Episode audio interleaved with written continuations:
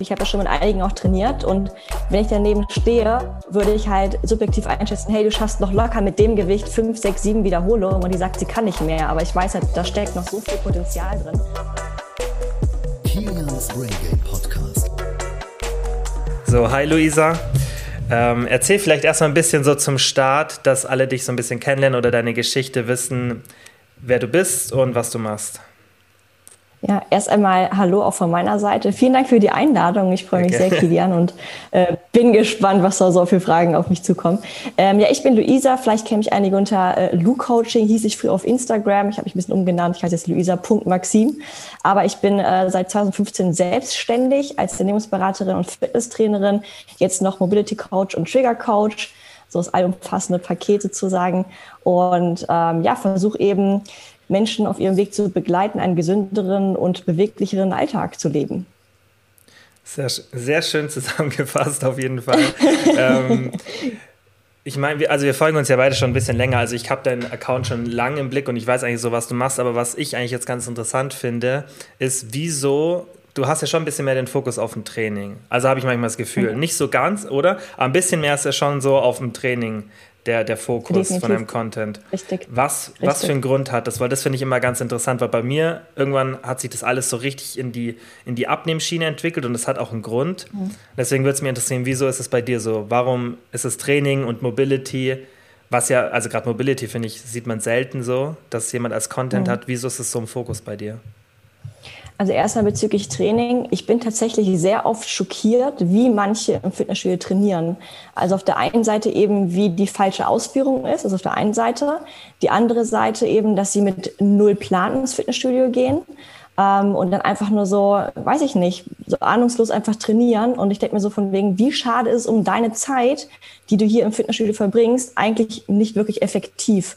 Und das ist natürlich auch ein Grund. Und natürlich auch gerade Social Media, die ganzen Übungen, die man eben bei den ganzen großen Fitnessleuten sieht, ähm, gerade eben bei diesen Fitnessbloggerinnen, ähm, die irgendwie Special Booty Übungen zeigen. Und ich versuche eben dementsprechend aufzuklären, von wegen, hey Leute, nur weil irgendwas specialmäßig aussieht, muss es eben nicht auch specialmäßig irgendwas bringen. Ähm, ich versuche eben dementsprechend kompakte Tipps zu geben, hey, darauf kommst du im Training an. So und so soll die Ausführung richtig sein. Und ähm, versuche eben so ein bisschen an die Hand zu nehmen. Mhm. Du hast nämlich letztens, da komme ich jetzt gerade drauf, so ein Reel gepostet, das fand ich richtig gut. Von der Beinpresse war das, glaube ich, oder? Mhm. Wenn ich mhm, mich genau. richtig erinnere, dass man so, du hast so eine seitliche Ausführung gemacht, die halt eigentlich total, total scheiße ist, so für, für den Körper. Aber es ist halt so eine typische Instagram-Übung. Richtig, richtig. Also genau, wo man so seitlich in der Beinpresse sitzt und dann einbeinig eben sich wegdrückt. Ähm, und man hat eben dementsprechend ist die, ist die Wirbelsäule komplett verdreht, das Hüftgelenk ist verdreht. Also du hast da, du, bringst eigentlich mehr Schaden äh, irgendwie äh, an deinen Körper, statt es irgendwie mehr bringt oder sowas in der Art. Und dann sag ich ganz ehrlich, setzt euch gerade hin und macht einbeinig Beinpresse. So, und habt ihr mindestens den gleichen Effekt, ihr könnt sogar mehr Gewicht bewegen. Mhm. Und solche Geschichten. Oder wie gesagt, gerade solche Booty-Übungen, wie zum Beispiel, man macht Kniebeugen am Kabelzug und der Zug kommt von vorne, wo ich mir denke, da ist so, Biomechanik einfach so null berücksichtigt und macht einfach gar keinen Sinn. Und das finde ich einfach so schade, weil diese ganz großen Fitnessblogger haben so eine große Reichweite und eventuell haben die nachgeholfen mit gewissen Mitteln. Ich will es nicht unterstellen oder sowas in der Art, aber. Das habe ich ja auch schon oft angesprochen. ja. Sie helfen eben nach und sagen dann, hey Leute, ich habe die Booty-Übung für euch rausgefunden und die ist, die brennt so enorm. Und denke, ich bin nur so, ja, aber biomechanisch bringt die einfach gar nichts und ähm, hat nicht wirklich mehr Sinn. Also das ist irgendwie, deswegen versuche ich dementsprechend auf meinem Kanal eben ja evidenzmäßig und fachlich da ein bisschen Mehrwert zu liefern. Mhm, das finde ich auch gut. Wieso hat das, also, oder eher, wie hat es bei dir angefangen? Du machst jetzt seit 2015, ganz lustig, ich auch, also genau seit 2015 bin ich auch selbstständig. Und ähm, ja, wie hat es bei dir angefangen? Also gerade vom Content her, was war so dein Beweggrund, wieso du das gemacht hast? War das wirklich auch das Gleiche, wie das, was du vorhin gesagt hast, dass du es halt gesehen hast im Fitnessstudio und dann gedacht hast, okay, da muss ich irgendwie was ändern? Ähm, das gar nicht. Ähm, und zwar war das, ähm, ich habe in Düsseldorf damals gelebt und habe in der Bundesliga Golf gespielt. Und äh, wir hatten eine Physiotherapeutin, die gesagt hat, hey, ihr müsst während, während des Golfen, was eben so einseitig ist, irgendwie Krafttraining machen. Und ähm, dann war ich letztlich aber öfter im Fitnessstudio als auf dem Golfplatz, weil ich auf einmal mich direkt irgendwie verliebt habe in das Ganze. Und ähm, habe einfach dementsprechend, ich habe in Düsseldorf halt gelebt und da kam gerade so Instagram auf. Und ich habe am Anfang gedacht, es wäre so eine Fotobearbeitungs-App habe ich immer gedacht. Was auch? Auf einmal habe ich halt Bilder, ja richtig, so einmal so habe ich mal Bilder hochgeladen. Genau, immer kommt man irgendwie an Leuten Sachen teilen und Hashtags setzen und hier und da. Ich mir so, okay, cool, poste ich einfach so ein bisschen meinen Alltag. Am Anfang war es einfach nur so just for fun. Ich habe so ein bisschen, keine Ahnung, Spiegel-Selfie gemacht, da mal mein Essen gezeigt, dann ein bisschen beim Training. Und so fing das irgendwie an. Und ich hatte natürlich schon so ein bisschen Ahnung vom Sport allgemein, weil ich schon ein Leben lang immer schon Sport gemacht habe. Und ich bin aber auch so ein Mensch, ich habe so einen Helfersyndrom. Also ich helfe halt super gern Leuten und ich bin auch gerne immer so für Tipps offen, beziehungsweise gebe ich halt gerne Tipps für andere. Und habe einfach gemerkt, von wegen, irgendwie ist so ein bisschen meine Leidenschaft geworden, mein Wissen an andere weiterzugeben. Und so fing das irgendwie an. Dann habe ich irgendwann just for fun irgendwie Ernährungspläne geschrieben, Trainingspläne geschrieben und habe dann auch Ausbildung gemacht, Fortbildung gemacht und dann kam das irgendwie. Ja, ist oft so, dass man dann nicht, aber das ist eigentlich der, der beste Weg, wenn man so reinrutscht, wenn man nicht sich irgendwie ein Ziel setzt, okay, ich möchte jetzt ein Unternehmen aufbauen oder möchte eine Personal Brand aufbauen oder möchte irgendwas Monetäres damit machen, sondern wenn man halt wirklich aus, ja, so klischeemäßig, das immer klingt so aus der Leidenschaft raus, halt, wenn man da, wenn man sich einfach für das Thema interessiert und anderen helfen will. Das ist, finde ich, das, der wichtigste Punkt, dass wenn du das, dieses, dieses äh, Bedürfnis hast, anderen da zu helfen in dem Bereich oder halt dieses Wissen, wenn es ein, ich denke, du kennst die Situation, wie du halt vorhin gesagt hast, wenn du irgendwie größere Accounts siehst oder das muss ja nicht mal irgendwo auf Instagram sein, es kann schon in irgendwelchen Zeitschriften sein, wenn man irgendwo im Supermarkt an der Kasse steht und du liest da den nächsten ein Bullshit-Satz nach dem anderen und du hast so mhm. dieses Bedürfnis, das halt das klarzustellen oder bei mir ist auch oft, keine Ahnung, wenn ich abends einmal kurz Galileo oder so schaue für eine halbe Stunde und dann kommt wieder irgendein scheiß Beitrag übers Essen, wo ich mir denke, ja ja. Was erzählt ihr da? Ich finde die, find die Sendung cool, aber dann denke ich mir immer so, das sehen jetzt gerade vermutlich 700.000, 800.000 Menschen gerade live. Ja, ja. Und ähm, dann habe ich so diesen, diesen Drang aufzuklären, was da eigentlich gerade für ein Müll erzählt wird. Kenn und das ich. ist halt in der generellen Bevölkerung ja leider immer noch so, dass da wirklich extrem viel. Das ist ja nicht so, dass die Leute wenig wissen, aber oft wissen sie halt dann die falschen Sachen, weil das alles, was Richtig. da in den Medien kursiert hat, so eine Katastrophe ist erstens das, aber auch auf Social Media eben sehr oft nachgeplappert wird, ne? weil sie irgendwie ja, irgendwas mal gelesen haben irgendwo und sagen dann, mhm. sie hätten irgendwie, keine Ahnung, jetzt voll die Ahnung von der Materie.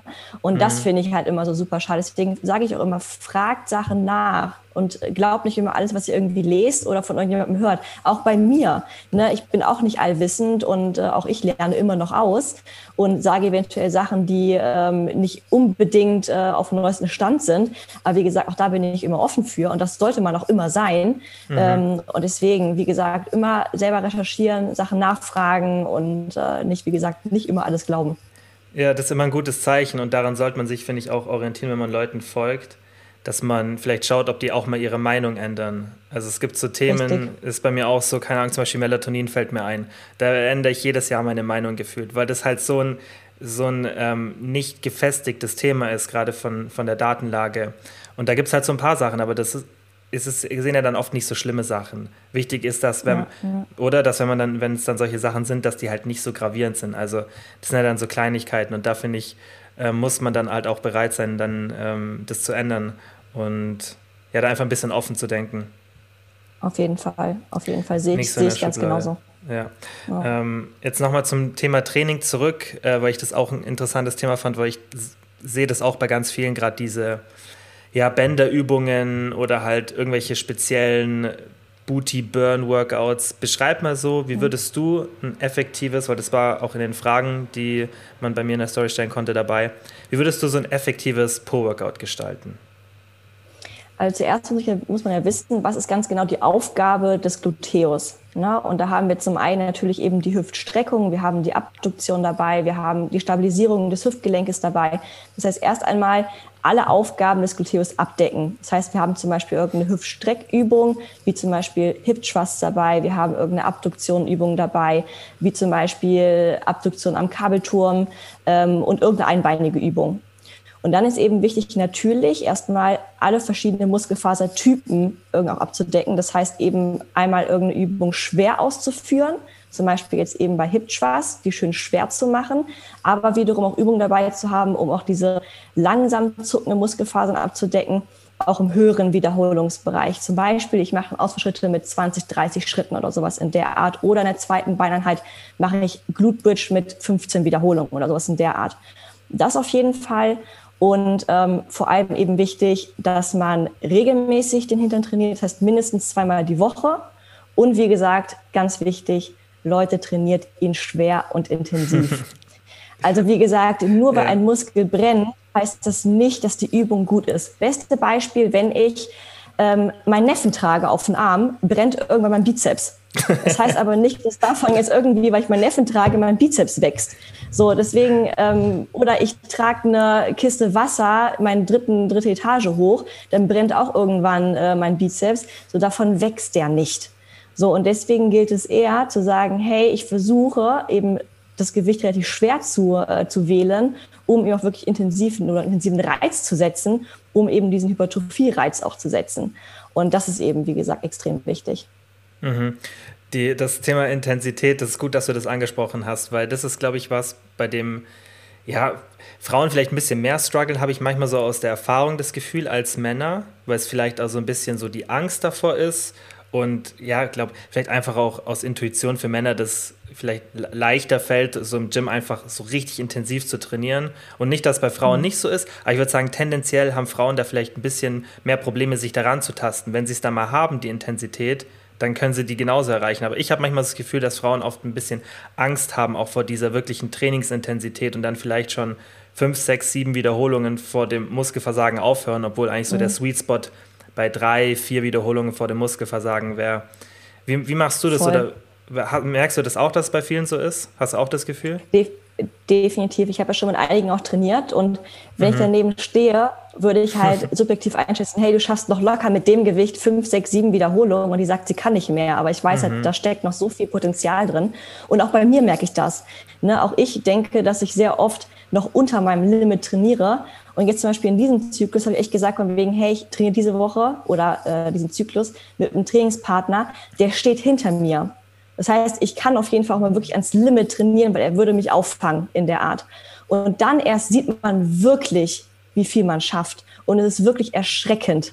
Und ähm, deswegen ist es wirklich so, dass sehr viele unter ihrem Limit trainieren. Das ist wirklich so. Mhm. Ähm, und da hilft es wirklich, ähm, mal bis ins Muskelversagen zu gehen. Also wirklich zu sagen, hey, ich push mich hier wirklich mal bis ans Limit, um mal zu gucken. Und gerade wir Frauen vertragen ja deutlich mehr Volumen als viele Männer. Ähm, und deswegen kann man da eben auch ein bisschen Vielfalt mit reinbringen, ein bisschen mehr mit den Übungen spielen und da ein bisschen rumtesten auf jeden Fall. Ja, das Ding ist halt, wie schafft man das? Also was würdest du empfehlen, wenn man jetzt keinen Trainingspartner hat oder keine erfahrene Person, weil das ist, glaube ich, das größte Problem bei den meisten. Und ich sehe das auch ganz oft, wenn irgendjemand dann im Fitnessstudio irgendwie eine halbe Minute Pause macht und ich denke mir, das, dann, dann war dein Satz nicht richtig. Und das, ich sehe das ganz oft so, dass man, dass Leute nach irgendwie den neuen Trainingsplan suchen oder hey, welche Bootübungen sollte ich machen? Aber das ist oft so sekundär. Natürlich klar, wenn du jetzt nur mit irgendwelchen ganz komischen Übungen trainierst, wo du wo du gar nicht so richtig dein Po trainierst, aber so die meisten Standard-Po-Übungen, die die Leute kennen, sind effektiv genug, aber an der Intensität scheitert es oft. Wenn du halt nie int intensiv genug trainierst, dann kannst du halt auch gar keine Fortschritte machen und dann bist du halt immer unter dem, was du eigentlich erreichen könntest. Aber was würdest du da empfehlen, wie kann man sich da rantasten, wenn man jetzt keine Person hat oder auch keine Orientierung, was wirkliches Muskelversagen ist? Ja, ich würde halt empfehlen, dass man sagt, okay, man hat jetzt eine gewisse Rep-Range, sagt zum Beispiel, okay, ich mache bei Hip Trust mache ich acht bis zehn Wiederholungen und taste mich mit dem Gewicht halt dementsprechend dran. Das heißt, ich nehme zum Beispiel jetzt einfach nur fiktive Zahlen. Ich nehme am Anfang 40 Kilo und gucke, okay, schaffe ich easy 10 Wiederholungen. Jetzt nehme ich 50 Kilo. Ich gucke, scha schaffe ich die 10 Wiederholungen wieder. Wenn ich sie wieder schaffe, steigere ich wieder auf 60 Kilo. Und so versuche ich mich irgendwie ranzutasten. Und irgendwann merke ich, okay, das Gewicht schaffe ich never ever bis 10 Kilo und versuche dann eben zu sagen, okay, jetzt muss ich eben, keine Ahnung, 60 Kilo nehmen, schaffe damit acht Wiederholungen, dann versuche ich beim nächsten Training mit 60 Kilo 10 Wiederholungen zu schaffen. Und dann eben, also so kann man sich dementsprechend rantasten, indem man sagt, man macht eine gewisse Rep-Range, die man sich setzt und versucht dann mit dem Gewicht sich irgendwie zu steigern, um in diese Rep-Range zu kommen. Ja, finde ich, find ich eine gute Idee. Wie machst du es aktuell von deinem Training? Weil du jetzt gerade gesagt hast, mit Zyklus heißt, du hast immer so verschiedene Zyklen, oder? Wo du was fokussierst genau. oder wie strukturierst du das gerade? Also ein Zyklus geht bei mir fünf Wochen. Das heißt, ich habe ähm, vier Wochen, in denen ich intensiv trainiere und eine Woche, wo ich einen Deload mache.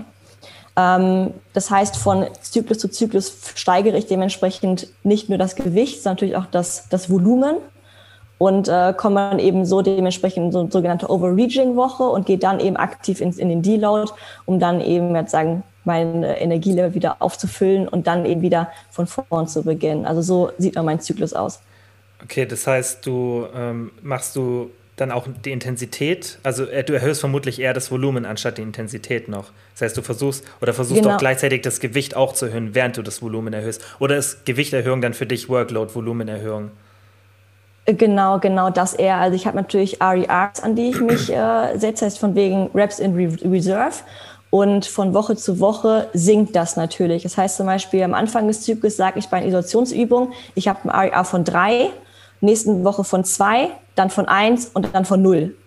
So und so musst du dementsprechend das Gewicht wählen. Sozusagen so eine ähm, tagesformabhängige Intensität. Das finde ich halt immer super gut und mhm. versuche eben dann eben subjektiv einzuschätzen, was ich für ein Gewicht wählen muss, um eben diese RER zu erreichen.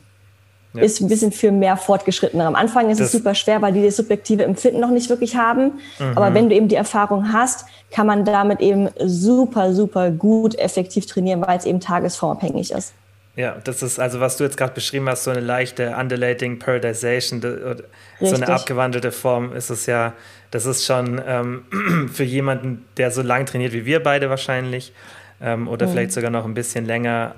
Aber ich finde es eine coole Idee und theoretisch, wenn man das Ganze auch schon versteht, würde ich sagen, kann man es auch schon früher machen, weil nach Tagesform sich so ein bisschen zu orientieren, macht, finde ich auch für eine Person, die fortgeschritten ist, schon Sinn. Weil das wird ja dann immer so gesagt, ja, nur für so richtige Profis so ein System, aber Auf sich an der Fall. Tagesform zu orientieren oder ist, ist und deswegen finde ich auch Raps in Reserve eigentlich immer ein richtig gutes System, weil du kannst halt immer dich so ein bisschen dran orientieren und ich sage ja auch generell immer so drei Wiederholungen, wenn man jetzt so standardmäßig trainiert, ohne so eine Periodisation, dann finde ich es immer sinnvoll, irgendwo so drei, vier Wiederholungen für die meisten vor Muskelversagen zu sein, halt vor dem echten Muskelversagen. Richtig. Außer du denkst halt, Richtig. halt, dein Muskelversagen ist, ist ähm, schon so nah dran und dann bist du tatsächlich vielleicht sechs, sieben Reps in Reserve oder fünf oder sechs anstatt halt wirklich ja, drei. Ja.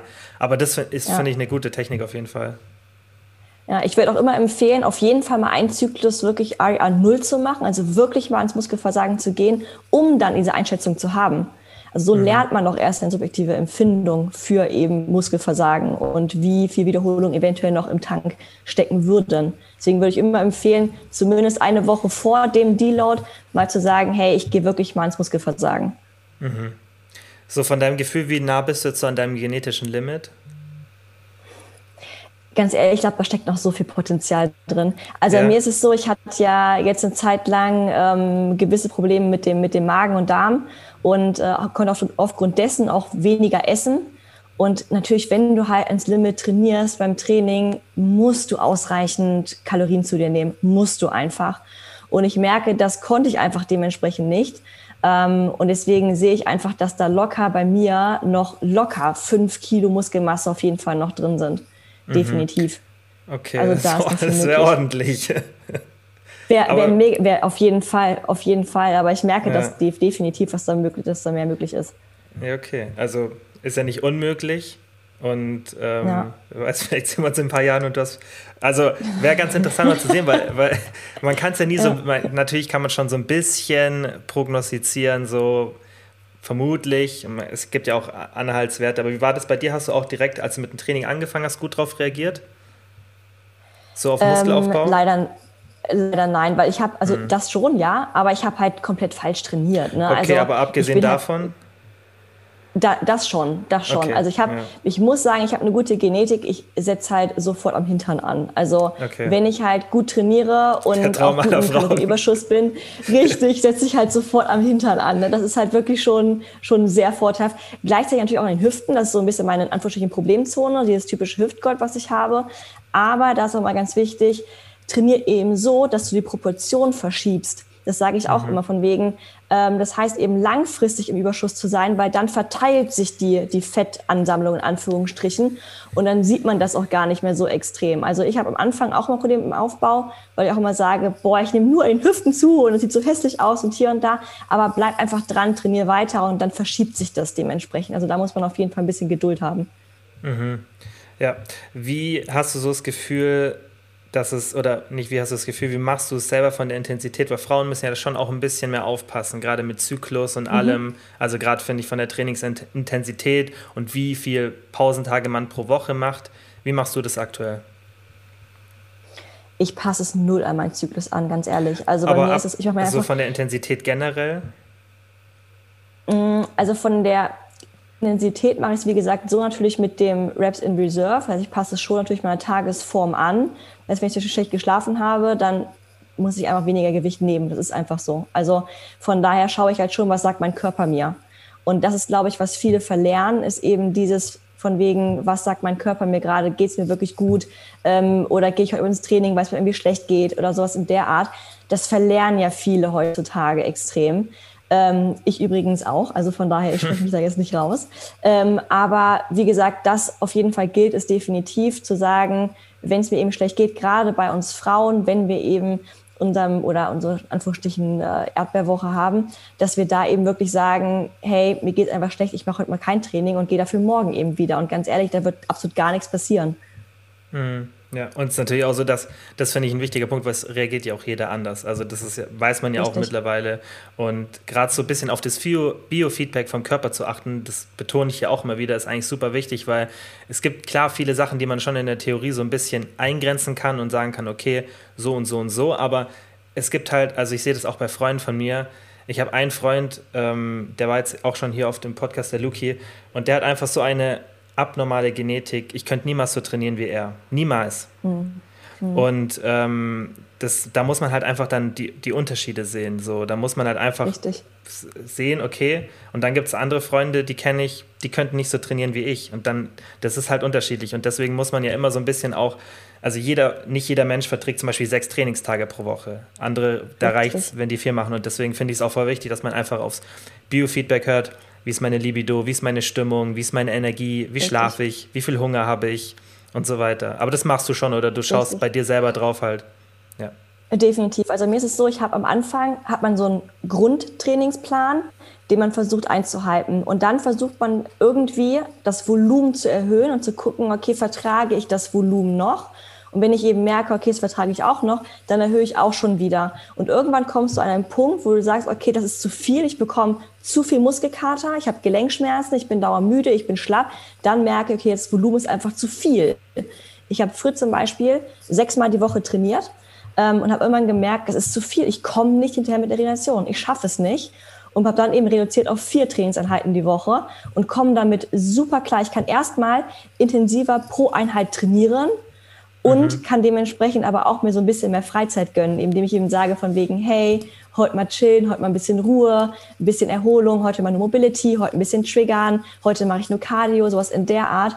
Und erstmal ich den Druck komplett raus und ich gönne meinem Körper eben auch Regeneration, die er auch braucht, wenn ich eben intensiv trainiere.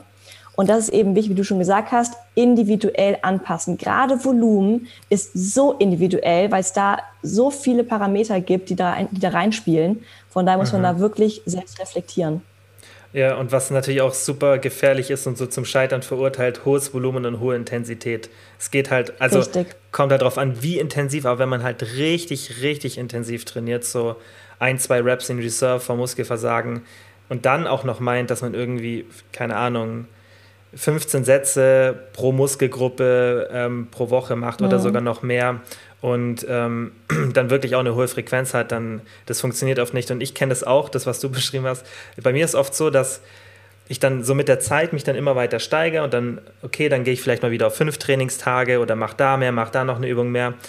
Und dann irgendwann komme ich wieder an so einen Punkt, wo ich merke, okay, mach mal vielleicht wieder was mit weniger Frequenz. Und jedes Mal mache ich das. Dann gehe ich runter. Jetzt bin ich auch gerade wieder. Ich war dann, davor war ich auch jetzt lange auf fünf Trainingseinheiten. Und jetzt bin ich wieder auf vier. Und immer, jedes Mal, wenn ich runtergehe und vom Volumen runtergehe, gehen auf einmal die Gewichte nach oben. Ich habe wieder Power. Ja. Und das ist so dieses ja. Zeichen, dass man da, dass man da ein bisschen aufpassen muss. Was aber auch wieder so, finde ich, ähm, befürwortet, dass diese Periodisation, wo man im Endeffekt die Intensität und das Volumen auch in so einer ganz normalen linearen Progression steigert, um dann wie du dann ein Deload zu machen, sich zu erholen und dann wieder zu steigern, dass es schon auch sehr sinnvoll ist.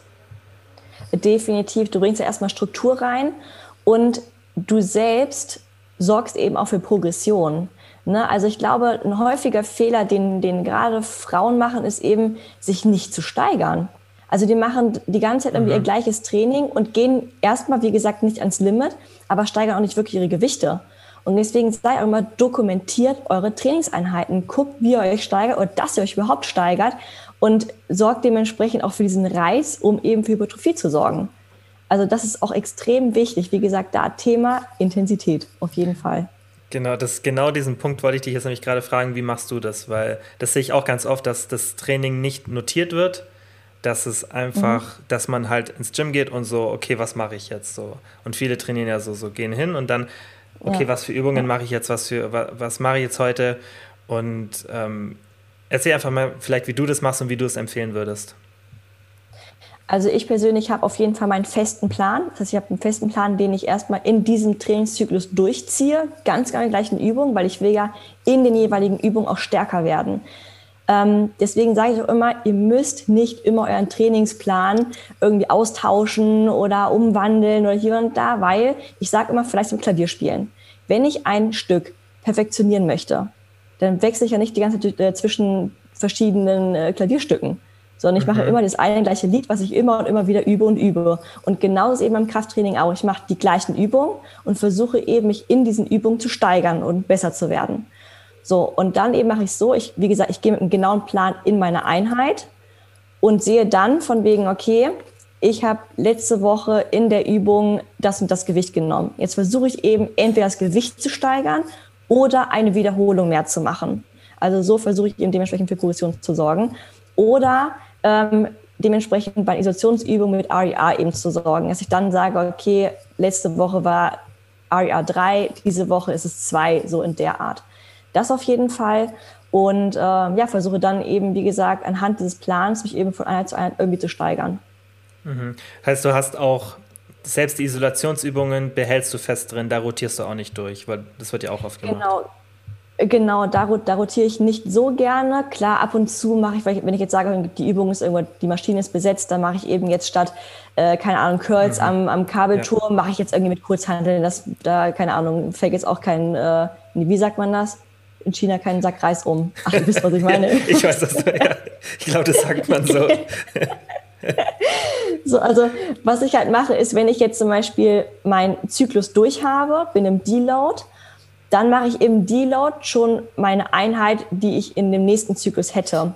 So als Intro-Week sozusagen. Dann gucke ich dann wegen, okay, welche Übung tausche ich eventuell aus. Ich mache jetzt zum Beispiel statt äh, diese Woche ähm, French Press, mache ich irgendwie Trizeps äh, über Kopf drücken am Kabelturm oder ich mache statt Front Squats mache ich irgendwie die Hackenschmidt-Maschine. Also da gucke ich irgendwie, wie kann ich da eventuell ein paar Übungen austauschen. Was aber immer gleich bleibt, sind meine Grundübungen. Also ich habe halt immer Bankdrücken drin, ich habe immer Kniebeugen drin, ich habe immer Kreuzheben drin, ähm, ich habe immer irgendwie ähm, Klimmzüge oder Latzug oder sowas drin. Das sind so die Basic-Übungen, die ich immer drin habe. Aber gerade so bei Isolationsübungen, da rotiere ich halt schon ganz gern, weil gerade Faktor Spaß. Ne? Also mhm. ich habe auch keinen Bock, äh, über Jahre den komplett gleichen Plan zu machen. Ich verstehe vollkommen, wenn Leute sagen, ich brauche Abwechslung, ich will Abwechslung, ähm, verstehe ich vollkommen. Ähm, deswegen da auch gerne dann rotieren, wenn man eben sagt, es ist einem zu langweilig. Aber so die Basics sollten auf jeden Fall drin bleiben, um eben für Progression zu sorgen. Ja, ich finde auch ganz gut, wenn man, weil das Problem, was du gerade angesprochen hast, dass dann viele sagen, ja, es wird mir langweilig, dass man vielleicht so einen Übungspool macht oder dass man schaut, dass zumindest der Bewegungsablauf gleich ist. Weißt, dass man jetzt mhm. nicht, also wenn du normalerweise Bankdrücken machst, dass du jetzt vielleicht kein, kein Kabel-Butterfly machst oder irgend sowas, dass du halt nicht den Bewegungsablauf zu krass veränderst, sondern dass wenn du in der einen Woche Bankdrücken machst und du sagst dieses die Woche, okay, ich habe gar keine Lust auf Bankdrücken, dass du vielleicht eine Brustpresse machst an der Maschine, die den Bewegungsablauf zumindest Richtig. ähnlich abliefert, damit du halt eben nicht ständig ein ZNS hast, das sich neu auf die Übung anpassen muss, weil das ist ja das, was du mit dem, mhm. mit dem Klavierspielbeispiel, das ich richtig gut finde, angesprochen hast, dass die, ähm, die Übung wird ja immer und immer effektiver, umso länger du sie machst, weil dein Körper halt effizienter wird und die Muskeln besser benutzen kann. Und das vergessen richtig. ganz, ganz viele. Richtig, deswegen, wie gesagt, werden auch gerade Anfänger von Einheit zu Einheit stärker, weil sie nicht unbedingt als einen Muskeln aufbauen, mhm. sondern weil sie von der Koordination her besser werden ne, und besser die Muskulatur ansteuern können irgendwann. Deswegen werden sie so schnell stärker. Ähm, und genauso ist eben, wie du schon gesagt hast, bei den jeweiligen Übungen auch so, weil du musst am Anfang ähm, bedenken, dass du erstmal dein ganzer Körper sich einstellen muss auf diese Übung. Und deswegen zum Beispiel halte ich auch nicht ganz so viel vor diesem Einsatztraining, was ja auch manche machen. Was merkt man zum Beispiel bei ganz gewissen Übungen. Beste Beispiel Kniebeugen. Erster mhm. Satz ist bei mir immer schlecht der erste Satz ist immer schlecht und erst ab dem zweiten, dritten Satz, erst dann merke ich, jetzt bin ich im Flow. Aber mhm. das zum Beispiel ist auch voll normal. Also da merkt man erstmal, wie der Körper sich auf die jeweiligen Übungen einstellen muss. Mhm. Ja. ja, das finde ich auch wichtig. Und ein Punkt, das finde ich auch ganz interessant, weil das hast du ja auch gerade schon angesprochen, dass du Übungen, also gerade zu Grundübungen immer wieder machst oder die so ein Stable sind und ich kriege auch ganz oft, weil ich relativ oft relativ schwere Klimmzug-Videos von mir poste, wo ich das irgendwie mit 30 mhm. Kilo Zusatzgewicht mache und dann kommen halt immer die Fragen, okay, wie kann ich mich bei Klimmzügen steigern? Weil gerade da viele strugglen, besonders denke ich bei Frauen ist es ein bisschen schwieriger, einfach weil der Oberkörper meistens ein bisschen weniger Muskulatur, da ist der Unterkörper ist ja so und mhm. ähm, dann sage ich immer, weil es ist ja auch, sehe ich ganz oft bei Kniebeugen oder Bankdrücken, dass dann irgendwelche Variationen ausgepackt werden, um nochmal das Bankdrücken oder das Kniebeugen zu verbessern. Aber eigentlich ist ja die beste Strategie, um in der Übung stärker zu werden, diese Übung einfach öfter zu machen. Richtig. Richtig. Das, das wird oft vergessen. Da wird dann so magisch drum gedacht. Aber wie du es mit dem Klavierspielen sagst, du musst halt einfach das, was du besser machen willst, öfter machen und nicht irgendwas, was, was assistiert. Das kannst du dann irgendwann machen, wenn du so an deinem Limit bist und schon fünfmal pro Woche Bankdrücken machst. Dann kannst du anfangen mit irgendwelchen Lockout-Dingern oder auch bei der Kniebeuge, wenn du ein Problem hast, im oberen Teil rauszukommen, dann kannst du das machen. Aber bevor du nicht ja. wirklich das, die, das Maximum aus dieser einen Übung rausgeholt hast, brauchst du nicht solche Spezialisierungssachen anfangen. Vollkommen richtig. Also ich sage auch immer, wenn du besser werden willst bei Kniebeugen, mach Kniebeugen. Genau. So und ja. es ist einfach, es ist einfach so, dass den besten Tipp, den man geben kann. Und gerade eben auch das häufiger üben, dass ich halt auch auf die üben dann einmal in der Woche Klimmzüge und denken dann oder hoffen sich dann irgendwie besser zu werden. Und so ist es halt nicht. Mach wirklich jeden zweiten Tag üb Klimmzüge. Mhm. So, und es ist natürlich erstmal viel Volumen, aber wie gesagt, gerade das häufige Üben, dadurch wird man eben auch schneller besser. Ne? Mhm. Ne? Also da, wie gesagt, kommt es auf die Regelmäßigkeit an. Und eben ähm, genauso, was ich eben auch mache, ist ähm, zum Beispiel, ich mache Klimmzüge und schaffe irgendwie am Stück nur sechs, sieben Stück. Dann versuche ich eben dann beim nächsten Mal zu sagen, okay, ich nehme jetzt mal ähm, springe jetzt irgendwie hoch, also mache diese Negativwiederholung und mhm. gehe da eben, oder so, gehe so irgendwie ans Limit, so in der Art und versuche dann eben mich auch so ein bisschen zu steigern. Aber wie gesagt, wichtig ist auf jeden Fall, die Übung an sich häufiger zu machen und zu trainieren. Ja, mein Klimmzüge, das kann man, finde ich, auch ganz kurz ansprechen, weil das finde ich auch super interessant. Also du schaffst jetzt so sechs, sieben Klimmzüge am Stück, oder meinst du, war das jetzt nur ein Beispiel? Das war fiktive Zahl. Okay, ich schaffe tatsächlich, okay. glaube ich, ich glaube, 10 bis 12 würde ich schaffen. Das ist richtig gut. Also, also ist auf jeden Fall, ja. das finde ich gut. Es ist, das wird schon für die meisten schon schwierig, das überhaupt mal zu erreichen. Also ist halt so, denke ich. Es ist ja, erreichbar, aber ich spreche da auch oft davon halt Genetik und wie viel man macht und so weiter. Also 10 bis 12 ist schon echt richtig gut. Wie hast du das, also wie hast du angefangen, Klimmzüge zu machen? Oder wie hast du dich da reingesteigert? Tatsächlich war es am Anfang, ich probiere es einfach mal. Also ähm, ich hatte schon eine gewisse Grundmuskulatur und habe dann eben einfach gesagt, ich probiere es mal und konnte es auf einmal. So, das war das am Anfang mhm. natürlich. Ich würde erstmal empfehlen, natürlich erstmal die Muskulaturen, die beteiligt sind, natürlich auch währenddessen natürlich, natürlich zu stärken. Ne? Also da natürlich den Latissimus mit Latzug zu stärken. Bei vielen Scheiß an, den, an, den, an der Armmuskulatur ist jetzt da zum Beispiel auch Bizeps trainieren isoliert. So in der Art. Ähm, ansonsten würde ich auf jeden Fall empfehlen, sowas eben mit Negativwiederholungen zu machen. Also wirklich zu sagen, ähm, ich springe hoch, lasse mich so langsam runter, wie es geht, um diese exzentrische Kraft mitzunehmen, die ja sagen, das Grundgerüst der Kraftpyramide ist. Ähm, dann auf jeden Fall empfehlen, ähm, klingt jetzt auch blöd, wenn man zum Beispiel nur fünf Wiederholungen schafft, was ich am Anfang gemacht habe. Ich habe trotzdem Zusatzgewicht genommen und habe dann eben nur ein, zwei Wiederholungen mhm. gemacht. Und dann eben für mehr Sätze.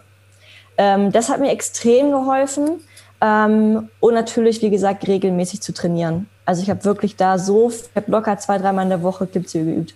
Ja, das ist es halt, genau. Du müsstest halt, und da ist es, finde ich, wieder ein bisschen anders, weil das widerspricht ja dem, was wir eigentlich gerade gesagt haben dass man nicht was anderes machen sollte, um in der Übung stärker zu werden. Aber bei Klimmzügen ist es ein Sonderfall, weil man oft ja gar nicht überhaupt ja. einen Klimmzug schafft. Und dann musst du ja irgendwas ja. anderes machen, um erstmal diesen Klimmzug zu schaffen. Und da ist dann, finde ich, Latzug und, und wie du sagst, Armtraining sehr, sehr sinnvoll, weil was willst du machen, wenn du, klar, diese negativen, das empfehle ich auch immer, ist richtig wichtig, weil in der negativen Wiederholung ist halt einfach ein bisschen mehr, mehr Hypertrophie drin als in der positiven und dann kann man das auch so, dann die Muskulatur aufbauen.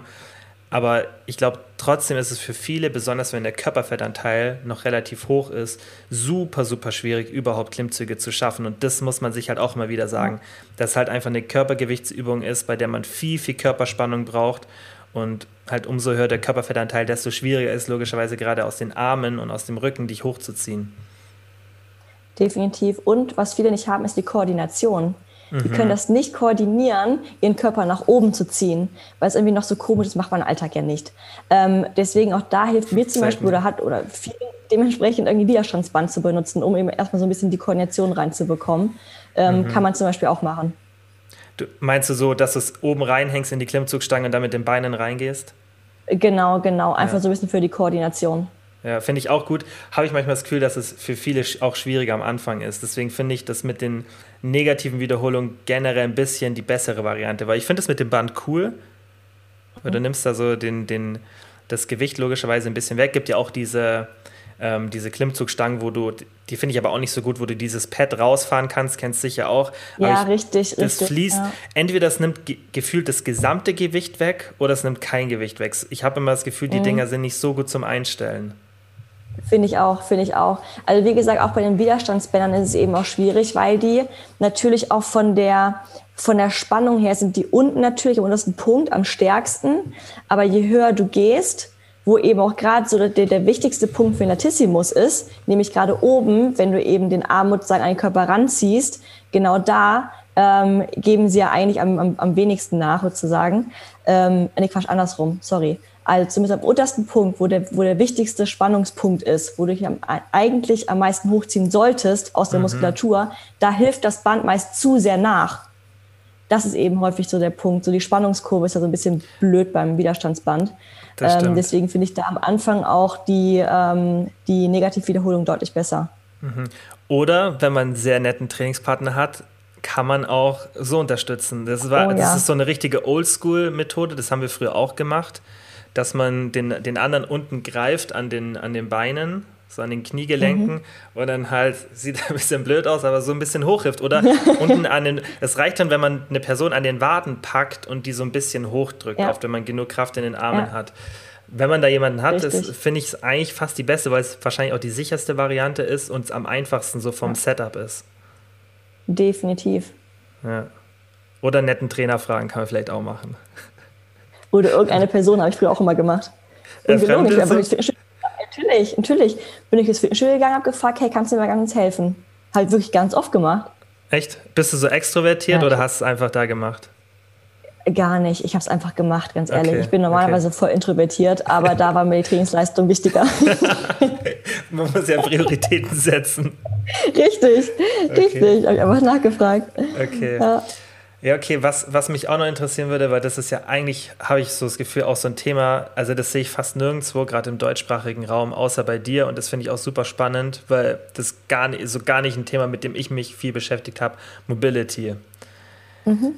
Erzähl vielleicht mal ein bisschen, wieso oder wie du dazu gekommen bist und wieso du das so wichtig findest. Ähm, also natürlich einmal aufgrund des Golfens. Da haben wir auch schon sehr viel mhm. so Beweglichkeitsübungen gemacht. Da habe ich so ein bisschen äh, mich reingefuchst. Und ich habe damals ähm, das Buch dann noch einmal gelesen, Werde geschmeidig wie ein Leopard. Ähm, das ist dieses, genau, genau, ja. richtig, also dieses Basic-Buch. Und da habe ich so gemerkt, von wegen, boah, er hat so recht und das Buch ist so gut. Und das habe ich irgendwie, da habe ich dann Blut geleckt.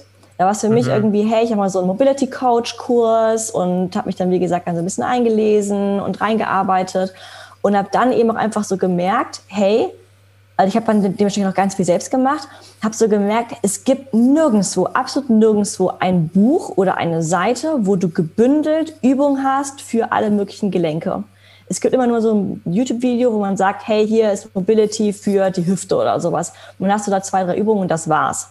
So, wenn ich jetzt aber sage, so, ich will jetzt aber besser werden in Kniebeugen, welche Mobility-Übungen brauche ich dafür, weil mir eben die Wirklichkeit fehlt, um tief zu kommen, ähm, sowas gab's nicht. Und da habe ich dann gesagt, wegen, hey, wie cool wäre es, wenn man so ein Buch hat, wo man einfach jedes Gelenk diverse Übungen hat, wie so ein Übungskatalog mit gleichzeitig Workouts, die empfohlen werden für gewisse Problematiken, weil wir werden eben immer fauler. Das ist leider so. Also gerade so die Bewegung im Alltag lässt bei sehr vielen extrem nach. Und ähm, die häufigsten orthopädischen Probleme, sage ich mal so, entstehen aufgrund von Bewegungsmangel. Mhm. Und ähm, deswegen habe ich oder ist eben meine Intention zu sagen, dass man aufgrund von Mobility oder mit Hilfe von Mobility dem so extrem entgegenwirken kann, weil man eben wieder für diese gewisse Bewegung im Körper sorgt und gerade eben diesen Alltagsbelastungen, die man hat, ähm, entgegenwirken kann, wie zum Beispiel das dauerhafte Sitzen am Schreibtisch. Wenn man sich da mal so ein bisschen die Statik anguckt, während des Sitzens, sieht man eben, der Hüftbeuger ist dauernd verkürzt, die Brustmuskulatur ist, äh, ist verkürzt, ähm, dann zum Beispiel auch unsere, unsere Hamstrings sind verkürzt. Und das alles sorgt langfristig gesehen für so extreme Probleme oder kann für Probleme sorgen.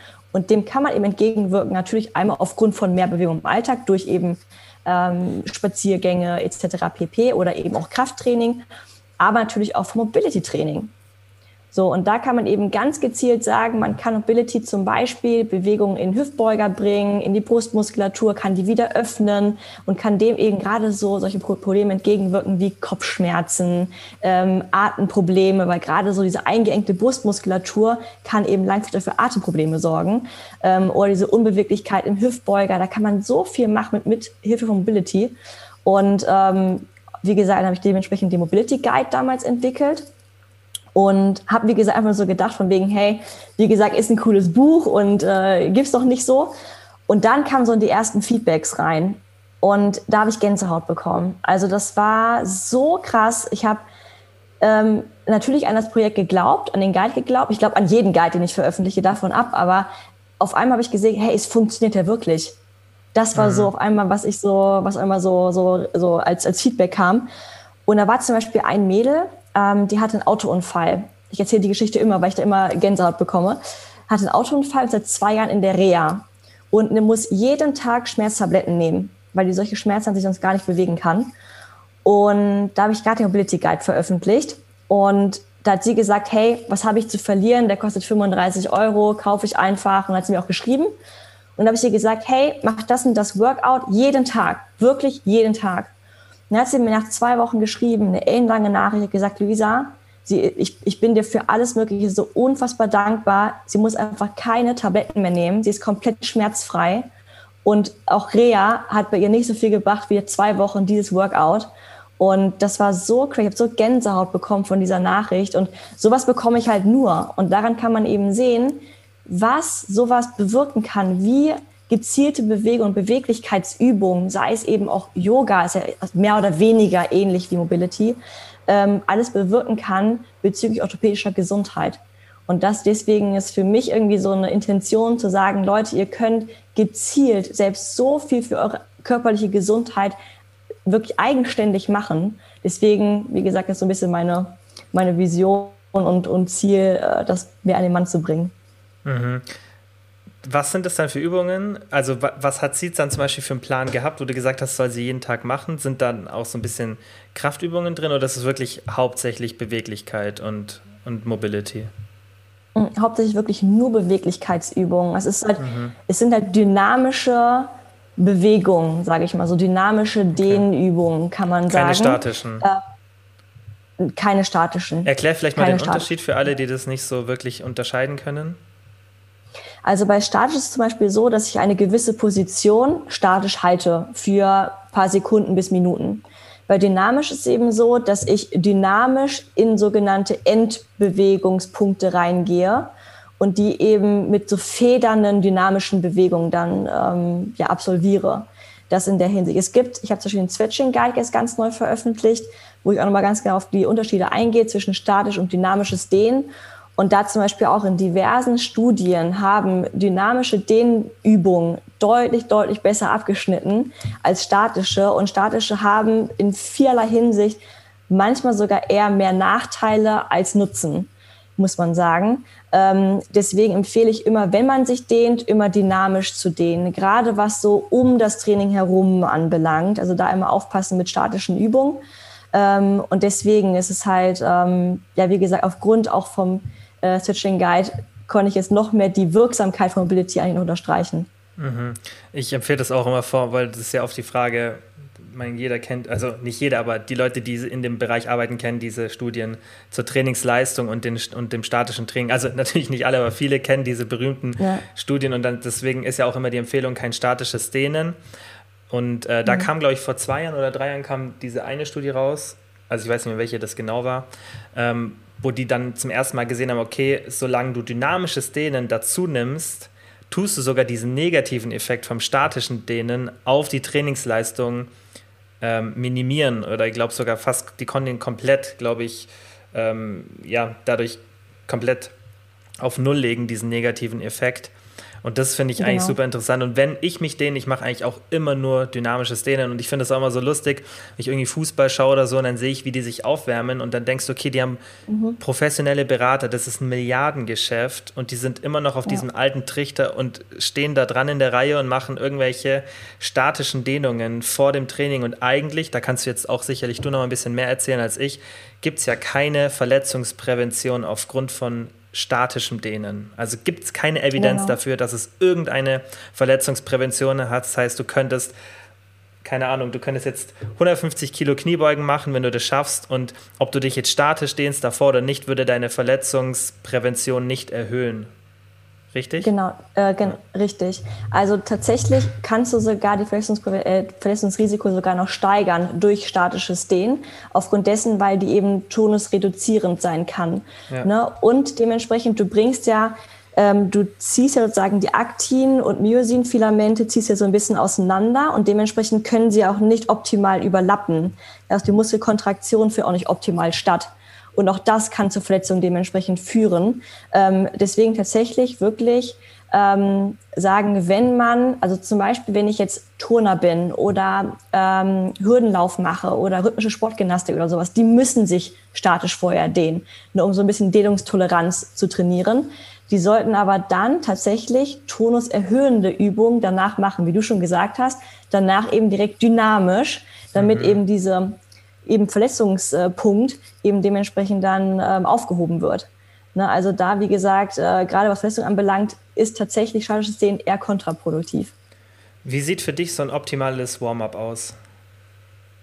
Ähm, ich teile es immer in zwei Phasen ein. Erste Phase ist das allgemeine Aufwärmen, wo ich so ein bisschen das, den Kreislauf hochpushe, den Puls nach oben pushe, so ein bisschen Wärme in mein System bringe ähm, und vor allem mich auch mental darauf vorbereite. Das ist dann dementsprechend fünf bis zehn Minuten auf irgendeinem Ergometer, sei es eben Laufband, sei es äh, Crosstrainer, sei es Ruderergometer, irgendwie sowas. Wichtig ist eben nur, dass man irgendwas wählt, wo mehr als 60 Prozent der Muskulatur beteiligt ist. Und ähm, dann in der zweiten Phase ist das spezifische Aufwärmen. Da mache ich eben dann Mobility-Übungen, wo ich genau die Muskeln und Gelenke mobilisiere und aktiviere, die ich im anschließenden Training eben auch beanspruche. Das ist eben auch ganz wichtig. Ihr müsst nicht vor dem Training 30 Minuten Mobility machen. Das sehe ich so häufig, und denke, das ist komplett kontraproduktiv. Müsst ihr auch nicht. Äh, macht da zwei, drei, vier Übungen. Wie gesagt, insgesamt fünf bis zehn Minuten. Das reicht vollkommen aus. Mm, und danach mache ich Aufwärmsätze bei den ersten Übungen. Das heißt zum Beispiel beim Bankdrücken mache ich dann eben Aufwärmsätze, zwei, drei Stück und taste mich dann an mein Arbeitsgewicht ran. Ich finde es auch krass, was man, wie man das unterschätzt, was manchmal die Mobility gerade bei Übungen, also ich würde sagen, bei vielen Übungen brauche ich keine Mobility mehr, weil ich einfach die nötige Beweglichkeit schon aufgebaut habe und das aktive Training unterstützt ja die Beweglichkeit. Aber bei anderen Übungen, wie zum Beispiel bei einer Kniebeuge, finde ich es richtig krass, was der Unterschied ist, wenn ich meine, ähm, wenn ich meine Knöchel, meine Fußgelenke richtig aufwärme mhm. mit, äh, mit dynamischen Dehnen wie anders die Übung ist und wie schnell das auch geht. Also das, wie du sagst, es ist nicht ja. eine halbe Stunde, sondern das ist vielleicht, das sind vielleicht zwei Minuten oder vielleicht sogar nur eine Minute einfach dynamisches Dehnen dieser, dieser Muskelpartie, was für einen krassen Unterschied das dann auf die gesamte Übung hat, obwohl man denkt, also obwohl es ja eigentlich erstmal gar nicht so eine krass, so ein krasses Warm-up ist. Aber es macht so viel Richtig. aus, finde ich. Definitiv. Und was ich auch immer sage, ist gerade ähm, so bezüglich Schultergesundheit. Ne? Also ein Schultergelenk zum Beispiel wird ja hauptsächlich muskulär stabilisiert, vor allem da eben von der Rotatormanschette. Und wir machen ja sehr viele Bewegungen immer nur nach vorne. und die, diese Innenrotatoren ähm, sind halt dauerhaft irgendwie aktiv und da herrscht, herrscht so eine gewisse muskuläre Disbalance. Und deswegen sage ich auch immer bezüglich Schultergesundheit, wärmt eure Rotatormanschette auf und da eben gerade die Außenrotatoren, damit eben da ähm, Schultergelenk schön geschützt wird. Mhm. Ne, das zum Beispiel. Ähm, Genauso, ich mache immer Sprunggelenk-Mobility, ähm, gerade auch für Hüftbeuger mache ich super viel und eben auch dynamisch immer in die Kniebeugen reinzugehen und mhm. auch dieses, ähm, auch für die Leiste super viel, um dieses äh, ab, diese Abduktion im Hüftgelenk oder dass meine, mhm. meine Hüfte Platz hat zwischen den Beinen, auch das dementsprechend ähm, zu mobilisieren, super effektiv. Machst du da so Side Swings immer? Das mache ich gern dann für die Abduktion. Oder was machst du dann da? Ja. Äh, genau, genau sowas. Oder was ich auch gerne mache, ist, ich gehe jetzt sagen in die Kniebeuge schon richtig rein und nehme dann meine Ellbogen und drücke mhm. mit den Ellbogen nochmal die Knie richtig auseinander. Ne, das zum Beispiel auch, das mache ich auch sehr, sehr gerne. Ähm, also wie gesagt, da schön äh, die Hüfte, Hüfte mit öffnen und damit man auch merken, dass man an sich die Kniebeuge viel geschmeidiger ausführen kann. Wenn man jetzt ein bisschen beweglicher werden will, würdest du das eher vor oder nach dem Training machen? Definitiv davor, weil du davor so viele Vorteile hast oder haben kannst auf die Trainingsleistung. Ähm, da gibt es wirklich auch super gute Studien zu, die auch gezeigt haben, dass dynamische Bewegung vor dem Training leistungssteigernd sein können, auch die Kraftleistung steigern können, weil wir durch diese Bewegung auch kurzfristig den Bewegungsradius erhöhen. Und man weiß ja auch, wenn du eben erhöhten Bewegungsradius hast, hast du auch einen höheren oder weiteren Beschleunigungsweg. Das heißt, du kannst mhm. zum Beispiel auch die Kraftleistung innerhalb der Übung auch steigern. Da würde ich mhm. immer empfehlen, immer vor dem Training machen. Definitiv, ich habe das eh schon abgehakt. Profitiert dann noch von, von den ganzen positiven Effekten. Und man kann es danach machen, wobei es tatsächlich auch Studien genau zum Cooldown auch gibt, die auch zeigen, Mobility nach dem Training hat keinen wirklichen Effekt bezüglich besserer Erholung. Also wirklich hat es einfach nicht. Ähm, von daher kann man es machen für die Beweglichkeit, aber bezüglich Regeneration hat es keinen wirklichen Benefit. Mhm. Wir haben jetzt schon, also wir haben fast alle auch die Fragen, die so kamen, behandelt, aber ein paar kamen noch, die fand ich richtig interessant, die würde ich dich gerne noch fragen. Und zwar war, das kam, glaube ich, ein paar Mal, wenn man wenig Zeit hat vor dem Training. Mhm. Und das hast du ja gerade schon mal so ein bisschen angeteasert. Was für, was für Mobility-Übungen würdest du empfehlen, wenn man wirklich sagt, okay, weil das merke ich auch ganz oft im Coaching oder allgemein, wenn ich DMs kriege, dass Leute halt sagen, okay, ich habe halt einen stressigen Alltag und ich habe nur keine Ahnung, unter der Woche habe ich wirklich nur eine halbe Stunde Zeit so, oder eine Dreiviertelstunde zum Training. Was würdest du dann empfehlen, dass man so das Minimum macht? Also erstmal wichtig, was beanspruche ich hier im Training erst einmal. Ne, wenn ich jetzt sage, ich trainiere heute Beine, dann würde ich auf jeden Fall ein bisschen das Sprunggelenk mobilisieren mit einer einzigen Übung. Ähm, und dann würde ich auf jeden Fall einmal die Hüfte öffnen, ein bisschen rumschwingen mit den Beinen nach vorne, hinten, seitlich, links und rechts. Würde einmal mehr oder weniger 20 Mal in die Kniebeuge gehen, meine, äh, die, mit den Ellbogen schön die, die Knie nach außen drücken und das war's. Das reicht. Mhm. Das sind zwei, drei Übungen, die man macht. Das sind zwei, drei Minuten maximal. Das würde ich machen. Wenn ich jetzt sage, ich trainiere heute Oberkörper, dann würde ich auf jeden Fall die Rotatormanschette machen, definitiv. Ähm, und da dementsprechend einfach die Außenrotation machen. Dann zum Beispiel mit dem Resistance Band würde ich einmal mit, dem, mit den Armen nach vor den Körper und hinter den Körper gehen und das war's. Das sind auch zwei mhm. Übungen. Das reicht mhm. auch aus. So, und dann würde ich schon direkt einsteigen. Hast du Erfahrung mit diesem Dead Hang? Weil das hat mir richtig geholfen bei Schulterproblemen. Das im Endeffekt nur, die, um den ja. Latissimus so ein bisschen aufzumachen zu denen, damit eben die Reibung vom Schultergelenk nicht so da ist. Das habe ich das Gefühl, hat bei mir richtig, richtig viel geholfen. Voll, voll. Und vor allem, was du auch machst, du ziehst die ähm, einzelnen Wirbelkörper auseinander. Heißt, du bringst mhm. so ein mhm. bisschen, du bringst auch Kompression in dein, äh, Dekompression bringst du in deine, deine Bandscheiben rein. Also auch mhm. bezüglich Wirbelsäulen, Gesundheit, super, super cool. Ähm, was man da auch machen kann, ist mit der Übung, du kannst ja dann auch in der Position effektiv in die Depression und Elevation gehen. Also du kannst dann, dann dementsprechend auch ein bisschen dein Schulterblatt nach oben bewegen, dass du dann eben dieses gezielte, isolierte, bewegende Schulterblatt trainierst, was eben auch viele beim, bei Ruderbewegungen nicht können oder eben auch bei Klimmzügen nicht können. Mhm. Das kann man damit mit der Übung super gut trainieren. Ja, mache ich tatsächlich auch gerne dann so ein bisschen, um, um warm zu werden. Und ich habe das Gefühl, bei mir hat es damals, also ich hatte eine, ich hatte schon zweimal richtig Schulterprobleme, einfach es passiert einfach manchmal, wenn man, wenn man relativ schwer trainiert und es dann immer zu spät merkt und äh, davor auch ein bisschen so das Mobility-Thema vielleicht ein bisschen schleifen lässt. Mhm. Ähm, und da habe ich auch mal gemerkt, dass diese Dead Hangs vor dem Training Wunder wirken bei mir. Also das ist gerade ja. für die Schulter habe ich das Gefühl, das ist die Nummer eins Sache, was mir persönlich für meine Anatomie scheinbar den, den Unterschied macht. Ja. Ja. ja, man macht wahrscheinlich, dass man so für Distraktionen sorgt. Also man zieht, sagen, zwei ähm, Gewebsstrukturen mehr oder weniger auseinander. Du hast ja einmal dementsprechend einmal das Schultergelenk, wo du dann einmal den Oberarmknochen auseinanderziehst mit eben dem Schultergelenk. Und das dementsprechend sorgt dann, wie schon gesagt, dass es eben so spannungsreduzierend ist innerhalb des Gelenkes. Und äh, bei den meisten sorgen eben die Schmerzen oder sind die Schmerzen aufgrund dessen, weil sie eben so eine muskuläre Disbalance haben und gewisse Engpässe innerhalb des Gelenkes. Mhm. Ne, und die wiederum sorgen eben für diese Probleme, wie dann zum Beispiel Schleimbeutelentzündung oder dass die Bizepssehne entzündet ist, weil eben das Schultergelenk, das Schulterdach oben so eng ist. Und da kann mhm. eben genau solche Übungen extrem hilfreich sein. Ja. Was würdest du sagen, und die Frage kam auch, die fand ich auch gut, und das hast du sogar selber vorhin schon angesprochen, dass es eine Ähnlichkeit gibt, aber was ist der Unterschied zwischen Mobility und Yoga? Ähm, also ich sage immer, ähm, alles, was Yoga ist, ist auch Mobility, aber nicht alles, was Mobility ist, ist Yoga. Also du kannst mit ähm, Yoga zwar auch sehr viel, sehr gut in der Beweglichkeit trainieren. Bei Mobility kannst du noch ein bisschen spezifischer auf deine Problematiken eingehen. Das ist eben das Schöne dabei. Ähm, und bei Mobility arbeitest du eben auch sehr viel mit Widerstandsbändern, mit irgendwie Formroller oder mit solchen Geschichten. Ähm, und beim Yoga, wie gesagt, ist es auch eher viel mit Entspann also viel mit Entspannung, Mindset, mit Atmung, so allgemein eher allumfassende Entspannung für den Körper. Und Mobility geht es für mich eher gezielt Beweglichkeit trainieren mit gewissen Übungen, mit gewissen Hilf, mit gewissen Tools, die einem helfen können, das noch gezielter zu erreichen. Ähm, deswegen, wie gesagt, kommt man noch ein bisschen auf die, auf die, äh, auf das Ziel an, was man hat. Wenn man allgemein sagt, hey, ich bin beweglich, ich habe keine Probleme, dann Yoga super. Wenn ich jetzt aber sage, boah, ich habe so einen verkürzten Hüftbeuger, dann kannst du gezielt Mobility noch ein bisschen mehr erreichen. Mhm. Und Yoga hat ja eigentlich auch noch eine Kraftkomponente dabei, die man nicht unterschätzen sollte, wenn man bestimmte Definitiv. Arten Yoga macht. Einmal gemacht Definitiv. mit meiner Mama in so einen Kurs ja. mitgegangen und ich war oh, richtig kaputt schön. danach. wirklich. Wirklich.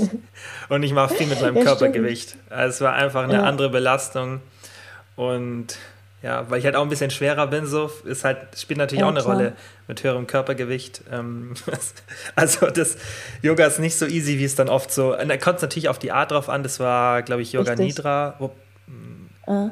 Ah, ich weiß es nicht mehr. Es war auf jeden Fall äh. heavy, ja. Crazy, crazy. Ja. Aber ja, ähm, ist halt, wie gesagt, und bei, bei, bei Mobility, was eben auch der Fall ist, du gehst bei Mobility sehr viel auf Problematiken ein. Also du sagst zum Beispiel, hey, du mhm. hast Schulterimpingement, du kannst dementsprechend die, die Mobility-Übung machen. Oder du hast ähm, einen Rundrücken, mach die und die Übung. Heißt, du gehst ja sehr viel auf Krankheitsbilder ein. Das sagen wir mit Yoga ja zum Beispiel ja gar nicht. Yoga mhm. ist ja eher allumfassend. Mhm. Das kam auch noch ein paar Mal und zwar, was für Übungen hast du gegen Rückenschmerzen? Oder was würdest du empfehlen, was man bei Rückenschmerzen machen sollte? Mal ja, also abgesehen davon, dass es, also von Krankheitsbildern, wenn es wirklich einfach nur so aus dem ja. Alltag entsteht. Ja, also tatsächlich entstehen die meisten Rückenschmerzen aufgrund einer schwachen Rückenmuskulatur tatsächlich. Das heißt, ich würde auf jeden Fall empfehlen, Fokus Rückenübung, definitiv im Krafttraining. Das auf, auf der einen Seite, dann natürlich auch ein bisschen so die Ursache herauszufinden, warum habe ich jetzt ganz genau Rückenschmerzen. Also wie gesagt, habe ich gerade angesprochen, einmal eventuell schwache Rückenmuskulatur oder weil ich eben den ganzen Tag am Schreibtisch sitze und die ganze Zeit diese typische C-Haltung habe mit nach vorne fallenden Schultern, äh, Rücken ist, ist rund und solche Geschichten und allgemein eben Bewegungsmangel. So, das sind eben so die, die Faktoren, die einspielen können. Deswegen würde ich auf jeden Fall empfehlen, zum einen mehr Bewegung im Alltag, zweite ist Rückenmuskulatur stärken und das dritte ist eben dementsprechend für brustöffnende Mobility-Übungen zu sorgen. Das heißt zum Beispiel, ich lege mich seitlich auf den Boden, Beine 90 Grad, ähm, Knie 90 Grad, so und dann die Arme sind auch 90 Grad vom Körper entfernt. Der obere Arm rotiert maximal zur anderen Seite. Da öffne ich dann dementsprechend schön die Brust und dabei schön atmen und kann eben so, so dementsprechend für diese, wie gesagt, Brustöffnung sorgen, was eben bei den meisten, Fall, äh, meisten Fällen schon super, super viel bringt. Mhm. Ja, gerade der, der Mus Muskulaturaspekt wird, denke ich, oft vergessen, dass halt einfach eine starke Rückenmuskulatur da viel ausmacht. Hast du irgendeinen speziellen Schreibtischstuhl, weil du arbeitest ja auch viel im Sitzen wahrscheinlich? Es geht so. Ich, hab, ich arbeite tatsächlich sehr viel im Stehen, weil ich habe hier so eine, Echt, so eine coole. Ah, cool. Ja, ja, ich habe so eine coole, coole, Theke hier in meiner Küche. Und da stelle ich mhm. meinen Laptop drauf und dann, dann, arbeite ich halt im Stehen.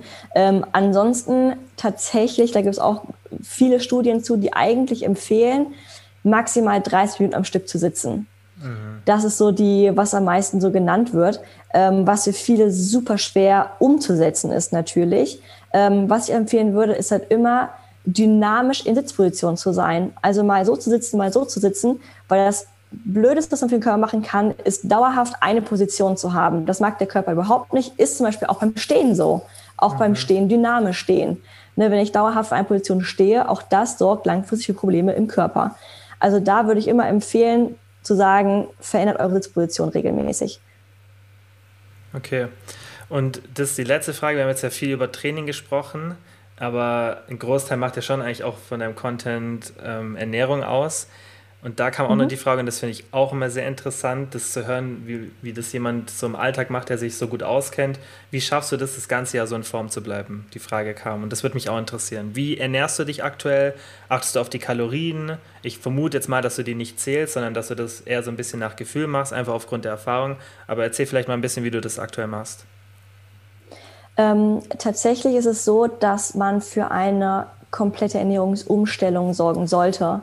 Und für mich ist es einfach ein Lifestyle. Also ich habe gar kein Verlangen mehr irgendwie nach Junkfood. Ich habe kein Verlangen nach diesen Basic-Süßigkeiten oder sowas, weil es ja schon so viele Alternativen gibt, ähm, dass ich halt da gar nicht in diese Cravings oder so reinkomme. Also da ist es wirklich, sorgt für eine gewisse Ernährungsumstellung und vor allem entwöhnt, nicht entwöhnt, aber gewöhnt eure Geschmacksnerven um wir werden ja all, allmählich immer süßer und süßer, weil wir alles Mögliche immer nachsüßen mit eventuell Geschmackspulvern, Süßstoff oder hier noch Proteinpulver rein, da noch Proteinpulver rein.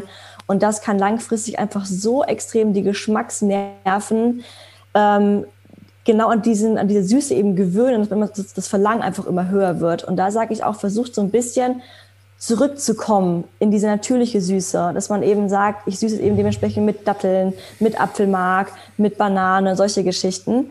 Ähm, das äh, ist der eine Punkt. Jetzt bezüglich Kalorien. Ich habe früher sehr intensiv Kalorien gezählt. Ich habe alles Mögliche abgewogen, ich habe alles Mögliche getrackt.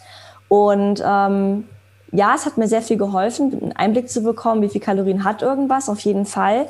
Irgendwann kam ich an einen Punkt, wo ich gesagt habe, ich will mich irgendwie nicht mehr so viel geiseln in der Hinsicht. Klingt jetzt ein bisschen hart, aber irgendwie hatte ich so für mich den Punkt ähm, habe dann gesagt, ich will, wenn ich irgendwann später Kinder habe und mit meinem Mann in der Küche sitze oder stehe, will ich nicht irgendwas alles möglich abwiegen und sagen, passe meine Kalorien rein.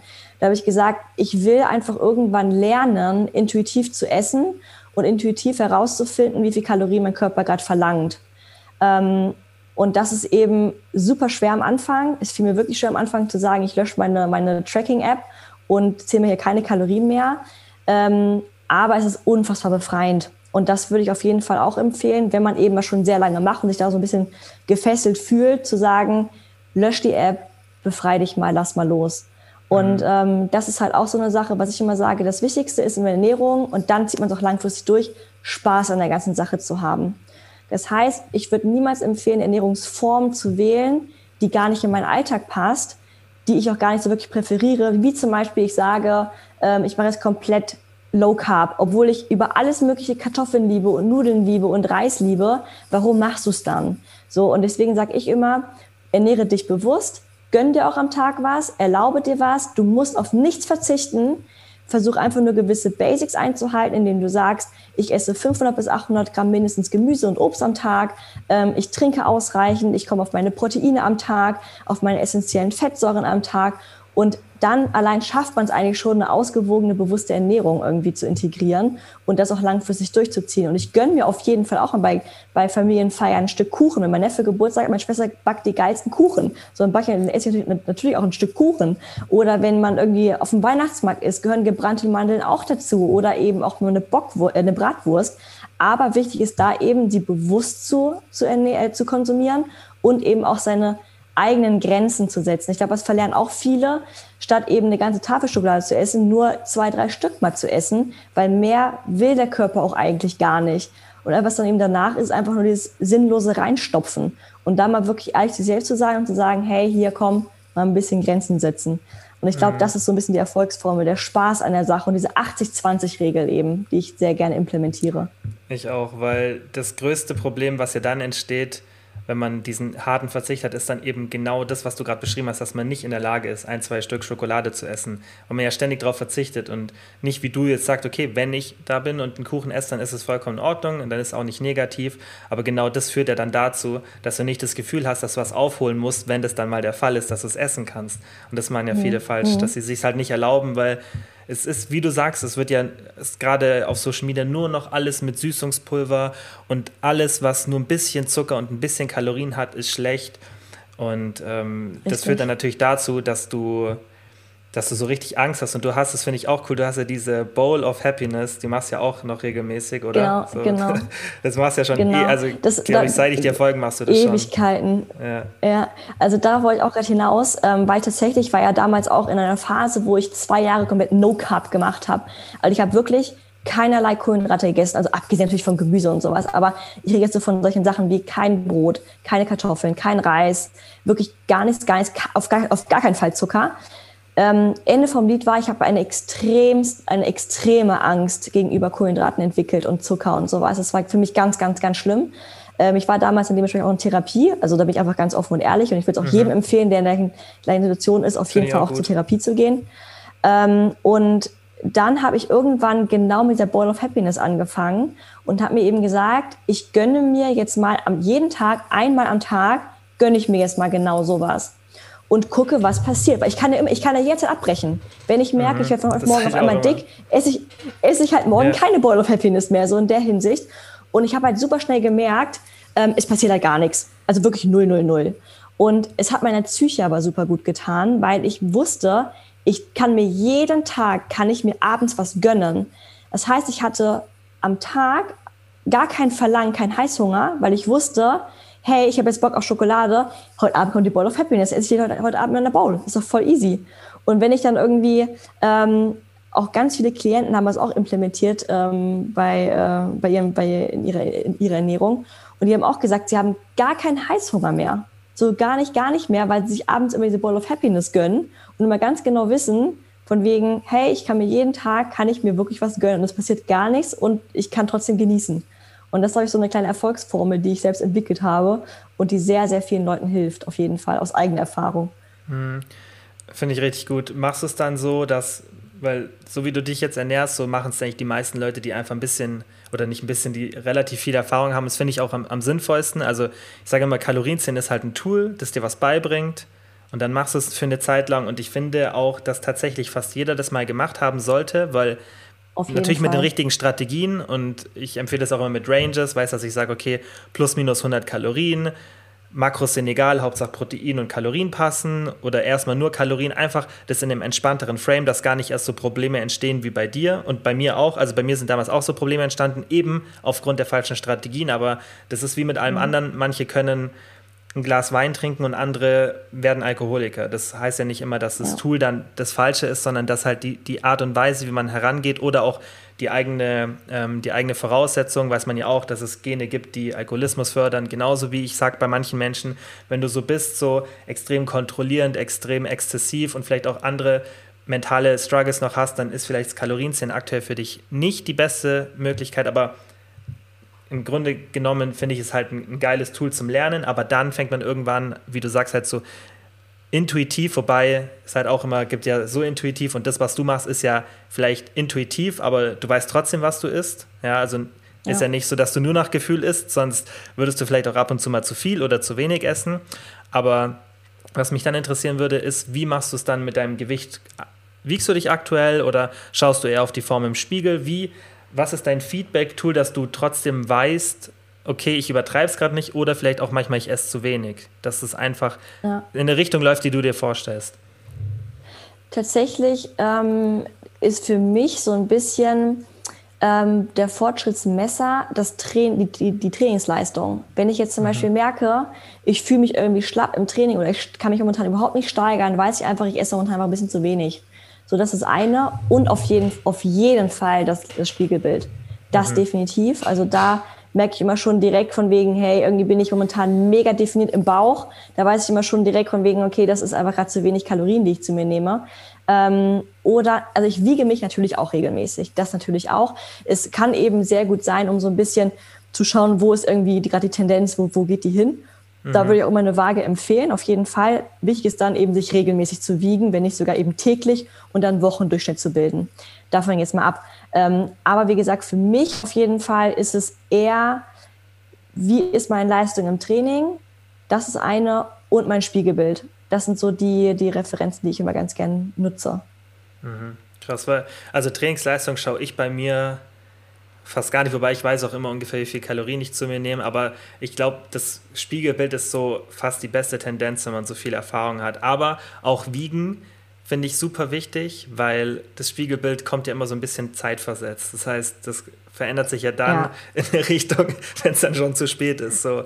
Und stimmt, auf der Waage siehst du es halt wieder. doch ein bisschen ja. schneller. Aber ich denke, wenn man seinen Körper so gut kennt und so viel Erfahrung hat, dann ist es auch irgendwann einfach eine Gefühlssache. Also man weiß dann, wann Voll. man zu viel isst. Aber es gibt auch, also es gab auch bei mir Situationen im Lockdown, wo es mir ehrlich gesagt aber auch ein bisschen egal war, ähm, wo ich dann halt zu spät gemerkt habe, okay, du solltest vielleicht mal wieder ein bisschen mehr Bewegung, mhm. ein bisschen weniger ähm, Nahrung haben. Und äh, da wäre halt regelmäßiges Wiegen dann doch das, das akkurateste Werkzeug, um das schnell festzustellen oder halt Umfänge nehmen, ist auch ganz, auf, auf ganz jeden, hilfreich. Auf jeden Fall. Ich glaube, es ist auch, wie du gesagt hast, so ein bisschen die individuelle Psyche da so ein bisschen mit reinspielt, von wegen, wie reagiert man auf die Zahl auf der Waage. Ich glaube, die einen sind da so wie wir beide, wo wir einfach sagen, von wegen, okay, in welche Richtung geht das gerade, wie ist gerade Status quo. Andere wiederum lassen sich ja extrem davon beeinflussen. Und das ist eben so ein bisschen, wie gesagt, so eine individuelle Geschichte. Ähm, mhm. aber wie gesagt, ich denke auch, wie du schon gesagt hast, auf jeden Fall ist regelmäßiges Wiegen auf jeden Fall ein sehr, sehr gutes Tool, um zu gucken, wo geht die Tendenz gerade hin. Ja, und finde ich, sollte man ja auch lernen. Ich sage das immer, weil so viele haben Angst vor dem Wiegen. Ich habe das auch ganz auf dem Coaching oder hier im Podcast so als Frage. Und ich finde es so, so wichtig, dass man auf der einen Seite, klar kann man sagen, hey, wenn es wirklich gar nichts für dich ist, dann mach was anderes, nimm Umfänge, äh, Bilder, aber das ist ja im Endeffekt das Gleiche. Das ist nur auf eine andere Art und Weise, spiegelt das was dich stört, ja wieder. Und zwar irgendwelche Veränderungen, die du überinterpretierst oder die du nicht richtig einschätzen kannst. Und ich finde es immer wichtig, wenn man mit irgendwas, was rational gesehen kein wirkliches Problem ist, ein Problem hat, dann sollte man eher lernen, diese Angst zu konfrontieren und dadurch mhm. eben die Angst davor abzu, ähm, abzulegen, weil ich denke halt, dass für die meisten nicht die Lösung ist, gerade die das Gewicht kontrollieren wollen. Und das ist halt, denke ich, in unserer westlichen Zivilisation notwendig, dass man irgendein Tool hat, um ein Feedback vom Körper zu haben, weil sonst wird es fit. Und da gibt es ja auch einige Studien, dass Nummer eins für Gewicht nach der Diät halten, Wiegen, regelmäßiges Wiegen ist. Und ähm, mhm. da finde ich es halt mhm. wichtig, dass man, dass man, wie du sagst, dass man halt, wie wir beide das dann objektiv anschauen kann. Und das, denke ich, kann man auf jeden Fall lernen. Man muss halt die richtige Strategie wie bei allem haben und, und lernen, Wassereinlagerungen und sowas halt einfach zu ignorieren und einen Wochendurchschnitt bilden. Das fand ich auch ein sehr guter Punkt. Ähm, das empfehle ich auch immer, damit man dann halt lernt, das Ganze irgendwann objektiv zu interpretieren. Und das funktioniert eigentlich immer. Man muss es halt einfach wie alles andere auch lernen. Definitiv. Also ich glaube, da spielt in fast wie in jedem Bereich das Mindset so eine extrem wichtige Rolle. Ähm, wie schon gesagt hast, so dieses Lernen damit umzugehen und vor allem sich selbst mal zu fragen, warum triggert mich diese Zahl auf der Waage so? Warum ist diese Zahl auf der Waage für mich so entscheidend gerade und warum zieht es mich gerade so runter? Weil ich meine, es gibt so viele Bilder, die man irgendwie zum Beispiel bei, bei Google findet, wo man äh, so eine Karikatur hat, wo verschiedene Frauenkörper drauf sind mit dem gleichen Gewicht. mhm. aber halt komplett unterschiedlich aussehen zum Beispiel. Und das zeigt ja auch wieder, dass die Zahl auf der Waage absolut nichts aussagt. Zum einen natürlich, wie der Körperbau ist, zum anderen aber auch, ob man gesund oder ungesund ist, genauso ob man hübsch ist oder nicht hübsch ist. Das sagt überhaupt mhm. gar nichts aus. Wie, wie, du schon gesagt hast, komplett objektive Zahl da auf dieser Waage. Und deswegen sollte man da vor allem auch an der Psyche auch so ein bisschen arbeiten, wenn einen das so extrem triggert. Da ist nicht das Problem die Zahl auf der Waage, sondern eher das Problem im Kopf. Mhm. Und ähm, da würde ich, wie gesagt, allgemein jedem empfehlen, das Mindset ist in jeder Hinsicht der Grundpfeiler in allen Dingen, sei es bei der Ernährung, sei es beim Muskelaufbau, sei es bei, beim Erfolg in, in der Arbeit. Das spielt so eine entscheidende Rolle und da würde ich immer empfehlen, immer daran zu arbeiten. Das ist der letzte Punkt, den ich, der mich jetzt wirklich nur interessieren würde. Wie machst du das oder hast du da irgendwelche Empfehlungen, wenn man sich gerade an, also nicht nur Frauen, es trifft sicherlich auch Männer oder nicht nur sicherlich, trifft auch Männer, aber wenn man sich an anderen Personen gerade auf Social Media so ein bisschen orientiert und das einen runterzieht, Kennst du das oder was würdest du generell empfehlen, wie man sich da mental positionieren sollte, damit man das ein bisschen besser im Griff hat? Weil das ist ja schon was, was, denke ich, fast mittlerweile jede Person betrifft.